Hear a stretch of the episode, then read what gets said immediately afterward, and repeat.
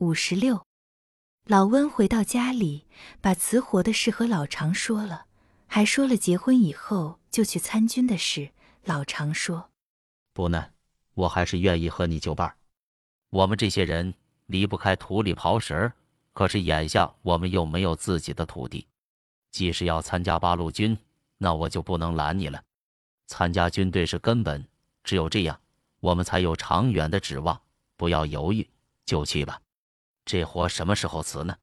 明天一早就辞。”老温说：“我先在春儿家住两天。”那好。老常说：“眼看四十的人了，虽然我们穷，结婚也是一辈子的大事，要准备准备。咱弟兄俩就办过十年了，我不能帮衬你什么东西，给新人添香。可是我有力气，跑前跑后的还行。”第二天早起，老温给牲口添上几筛子草，把自己的几件破旧衣服、两只鞋子包裹好了，就找田大瞎子去。田大瞎子说：“老温伙计，这事你不干，可不是我辞你。你要和农会说清楚。按你们的律条是，冬辞火，工资按一年算；火辞冬，就得按月日算。实在说，现在正是农忙的时候，你这一走，真有点撂我的过。可是赶上这个年月，我还有什么说的？回头我看看账，把你的活钱算给你，算出来。”你就交给老长哥吧。老温说着走出来，田大瞎子跟在后面说：“我们东火十几年，按实情说，我们谁也没有亏待谁。就说前几天把你吊了一下，使你受了点委屈，那也是要捂得过。现在他走了，你叫我怎么办？咱们都要往长处看，谁也不要记恨这些小节。你走吧，我不送你了。以后在外边要是混不上吃喝。”你就还回来，千万不要不好意思。老温说：“不要你节气，我就是饿死在大道边上，也不会再登你家的门下。”老温，你说的什么话？田大瞎子说：“真的，咱们就有了那么深的仇恨？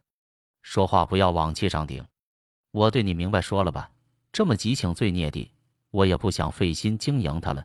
回头我想把他渐渐的去了，不单这个富户的臭名。”我也参加农会，到那时，咱们就是一家人了。其实，老温早已经走远。他这一套话语是对送走老温、站在烧门口的老常说的。老常也没有答言。老温到了春儿家里，把小包裹往炕上一丢，说：“春儿，我把活辞了，要在你这里吃两天闲饭，行吧？”“行，太行呗。”春儿高兴地说。我就去给你做饭，我不能白吃你的饭。老温笑着说：“我去给咱挑水。”他挑上水桶，把小瓮灌满，又给春儿抱了柴来，坐下就烧火。春儿一边和面一边笑着说：“打了点麦子，今天叫你吃白馒头。什么时候我用上这么一个大领青的长工就好了。”不要怕那个。老温说：“用上长工。”人就黑了心。我说着玩了。春儿说：“我是说天上你，我倒清闲多了。你清闲不了几天。”老温从灶火里扯出一根火，点着烟说：“回头还得叫你忙活一阵。”他告诉春儿要和东头寡妇结婚的事。春儿赞成极了，不过他为难地说：“这是件大事，恐怕我料理不好，还是请大娘来吧。”对，就请她来。老温说：“春儿带着两手面去喊叫大娘，叫她赶快过来，有要紧的事儿商量。”大娘立刻就来了，一听明白，就问：“合了八字儿，看了好赏儿？”不用那个。老温说：“各自只剩下四个字：人穷命苦。好场不用挑，就是五月初五。几成教？”几个吹打的，大娘说：“就打着咱们定不起官轿，花轿总得有一成，至少也得叫四个吹打的，取场子亲事，连个响动也没有，可不大好。我看全免了吧。”老温说：“抗日时期凑合着办了事儿就算了。”我不赞成大闹，也不赞成太省事。春儿说：“今年不同去年，现在咱们是根据地了。我看就请咱村的子弟搬来吹唱吹唱，叫他们喝上两盅就是了，也不费什么。”他不懂得颜色布丝儿，明天集上，春儿去给他扯点布，做身裤褂。大娘说：“行。”春儿答应着。我再赶着给你做双鞋。那我就成了甩手掌柜的，什么也不管了。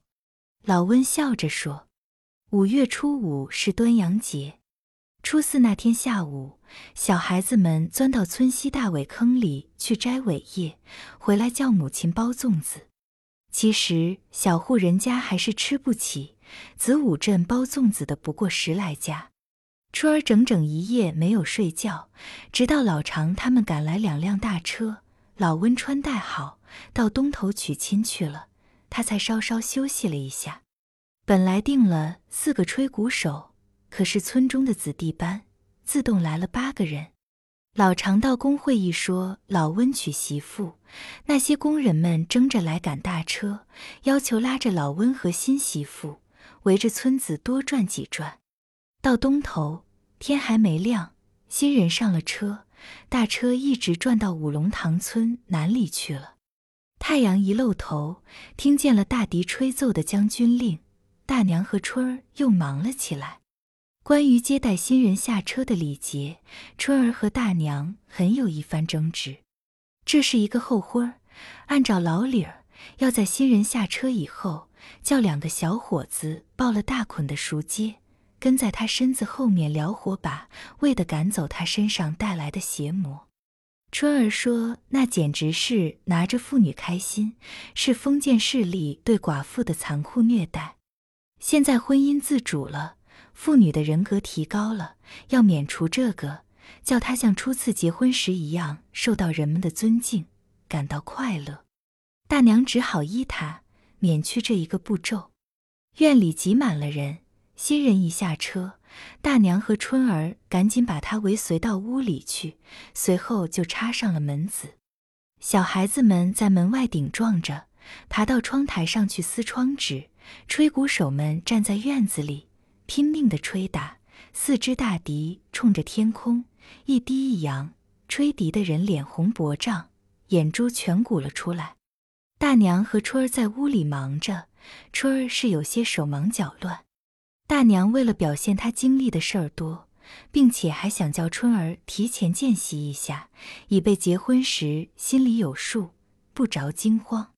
她把结婚时一些繁重的手续都加到这个新娘子身上来了，把新人弄得筋疲力尽，大娘才开门出来，鼓乐手们才停止演奏。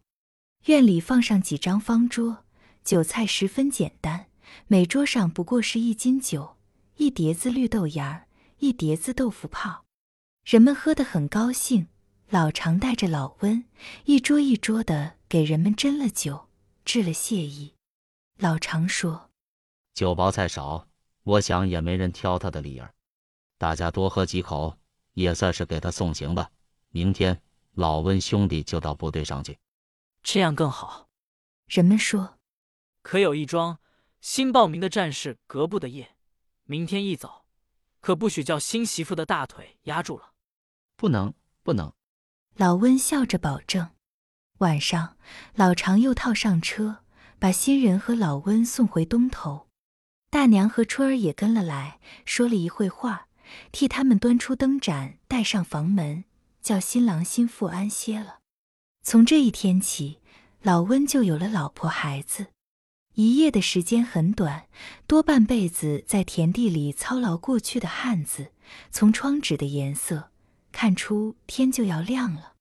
从幼年起，他的两只粗手只是在风沙的田野里抚摸着青苗和黄谷、泥土和草根；只是在炎热的太阳下面操持着鞭把和镰把、犁杖和锄头。现在抚摸着的是身边的妻子。